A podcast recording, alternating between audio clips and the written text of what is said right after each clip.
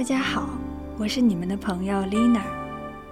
时间已经不早了，你肚子饿了吗？Lina 知道，总有一部分晚睡族在上床之前内心万分痛苦地纠结着：我到底要不要吃点什么呢？哎呀，这么饿！Lina 有没有说中你的心事呢？如果你也深夜在饥饿的边缘彷徨过，那么我们就在这个小故事中找一找曾经的自己吧。来自于作者花大钱，你也很饿吧？有所改动。什么时候开始习惯吃夜宵的呢？记不太清了，也不记得来来回回这些年吃的那几百顿夜宵都是什么。但那些陪我在每个夜晚吃下滚烫暄软食物的人，却是怎么也忘不掉的。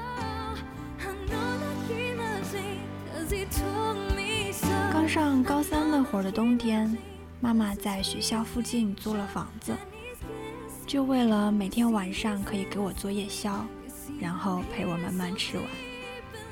那时候晚自习一下课，我总是第一个兵荒马乱的逃离。一路踩着又冷又潮湿的空气，哐哐地把冰凉的月光甩在身后。一推开门，又有好吃的，有时候是一碗撒了桂花的水墨黑芝麻汤圆儿，有时候是一锅淋了香油的白粥。但我最喜欢的还是冬笋汤年糕。那时的冬笋好像格外鲜，筋络分明，爽口无比。好像全天下的鲜味儿都铺天盖地地洒在了你的舌头上。那时的年糕好像特别糯，吸饱了冬笋的味道，裹着温醇的热气，轻轻往喉头滑去。那时的妈妈好像也分外温柔，躲在雾气的后面，慢慢搅着大勺，不停地往我碗里添汤。我只顾埋头咕咕喝汤，心暖得像温水瓶的胆。后来我高考发挥的并不是怎么好，但那又怎么样呢？在每个原本疲惫又泄气的晚上，有人陪着你一口一口的熬过去了，就已经足够了啊。后来，一个人出来读大学，大城市的作息总是往后平移好几个小时，夜生活丰富精彩，夜宵自然也是要吃的花样百出。能一起吃午餐的人，大多不能一起吃夜宵。午餐是单调利落的，是城市化的，但夜宵就不一样了。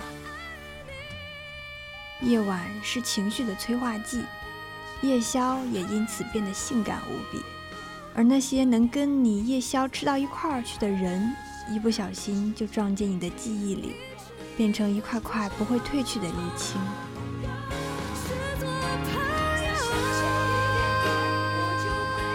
在这么多陪我一起吃夜宵的人里面，有一个很特别的朋友，她是个很乖的女孩子，像一只安静的冰皮月饼，外边凉凉的，里面甜甜的，凑近了还能闻到糯米粉和炼乳的味道。因为家里管教的严，从小就不准吃路边巷口的小店小馆，也很少能够在夜里外出，一直以来。他都扮演着一只听话的软软糯糯的冰皮月饼，被装在漂漂亮亮的房子里。但上大学之后，他遇见了我。有时候生活就是这么神奇，明明是两个截然不同的人，却能很意外的成为好朋友。在我的带领下，他吃到了人生中第一盘烤冷面，第一块豆皮。我们每天在学校门口的黑暗料理街流连。在黑暗的路灯下对着月亮打嗝儿。后来他谈了一个自己特别喜欢的对象，但家里一直都不同意。最后他还是妥协分手了。刚分手那段时间，他消沉至极。刚好那时我也有闲，实在看不下去，于是便说：“咱们一起出去散散心吧。”随便定了目的地，连夜就出发。我们到那里已经是后半夜了。办完入住，放好行李，一整天都没好好吃饭的我，一下子就觉得好饿，于是拖着他出门觅食。那是一座小小的城市，没有声色犬马的夜生活。凌晨两点的街道就像被水洗过一样安静，只有很零星的几家店还张灯营业，但都是按摩的小发廊，闪着暧昧的光线。我们走了几条街，终于找到一家小吃店，卖的是小龙虾，麻辣的、蒜蓉的、十三香的都有。店里已经几乎没有客人了。老板是一个中年发福的男人，手臂上有一个“狠”字的刺青，歪歪扭扭的，像是小学生写在田字格里的铅笔字儿，一点儿不狠，还挺可爱。我已经饿到不行。只想大快朵颐，就立马点了两斤蒜蓉小龙虾，还加了年糕和面条。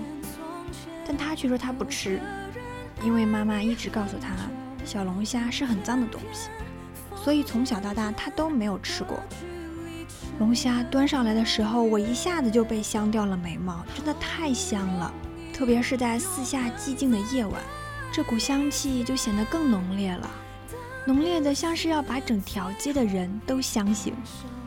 我戴上一次性塑料手套，也不管烫，直接往里面捞龙虾，先用嘴嘬一口，蒜味儿裹挟着小龙虾特有的香味儿，一下就在嘴里爆炸了，太好吃了！我顿时一句话都说不出来。大概是我实在是吃的太香，他也忍不住举起筷子，从里面夹了一块年糕。这一口新奇的滋味彻底触动了他味蕾的开关，终于他也戴上塑料手套，学着我剥虾吃虾，吃到尽兴处，筷子便也懒得拿了，就这么直接用手往里面捞面条、年糕吃。他大口大口吃着，眼睛水汪汪的，或许是因为太烫了，或许是因为太好吃了，也或许是因为别的什么。我从来没有见过这个样子的他，那么的不顾形象，又那么的畅汗淋漓，那么的随意可爱。终于他吃完了，吃得干干净净。他摘下手套，满足地做了做手指。那么多天以来，我第一次在他脸上看到了如此放松舒畅的表情。我问他，还难过吗？他没说话，只是回了我一个响亮的饱嗝儿。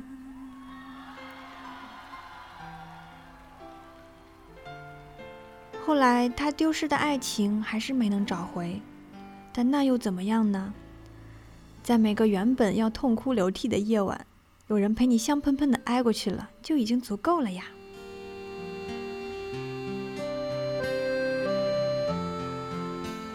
前几日路过水果摊的时候，无意间飘到了一堆绿油油的小橘子，心想：哎呀，原来已经这么冷了呀！年复一年，又到了可以吃橘子的季节了。我的口味儿一贯很重，偏爱浓油赤酱、火辣刺激的伙食。但每次吃过这样的夜宵，胃就会特别不舒服。这个时候，要是能吃几个酸酸的小橘子，一下子就不觉得腻了呢。微酸的橘子最好了，青里带黄，像一个可爱的小姑娘。果肉饱满，汁液颤巍巍的。橘络不用扒干净就直接放进嘴里，舌头一卷，抵在上颚轻轻一压，就连鼻腔都是一股橘子香，让人不得不怀疑自己吃下的到底是橘子呢，还是挂在天上的月亮。说起来，夜宵后吃个橘子解腻的习惯还是他传染给我的。刚认识时的场景已经忘了。只觉得像是突然间闻到了一股清新的橘子香。两个人在一起的时候，也无非是吃吃吃，只不过吃什么东西都觉得更美味了点而已。过去这么长的时间，我大概已经忘了他左手臂上痣的位置，忘了他系鞋带的样子，忘了他够柜子最高一层的调料包的样子。但还是记得他把冰凉的橘子一瓣瓣剥开，泡在热水里时眼里铺展的温柔神色，又凉又酸，这样泡一下立马变甜了耶。他跟我不一样，一点都吃不得酸，所以每次都要把橘子泡在热水里再捞出来吃。当时我是很鄙弃他这种奇奇怪怪的行为的。直到许多年后，我一个人住在外地，半夜饿醒找不到东西吃，只有一个酒店送的果盘儿，里面是几个橘子和苹果。鬼使神差的，我把橘子瓣儿泡在热水里，放进嘴里一尝，暖乎乎的甜蜜，真的是很好吃啊！现在回想起来，那真是一段令人怀念的时光。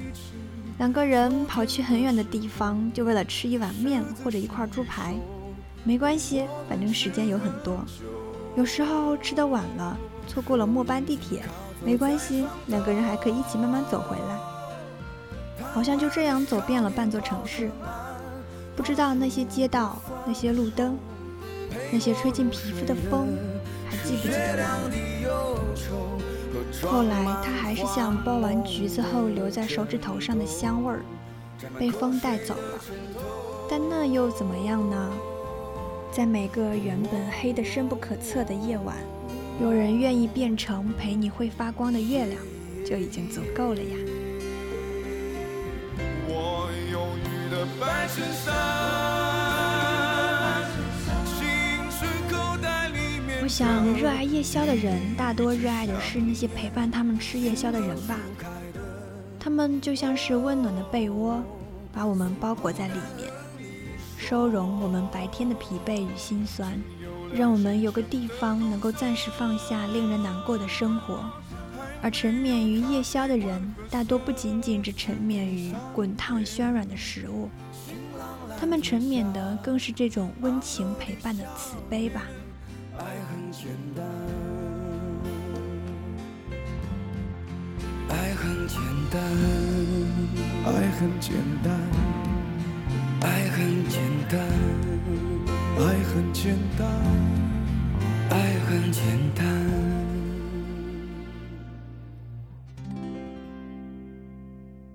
爱很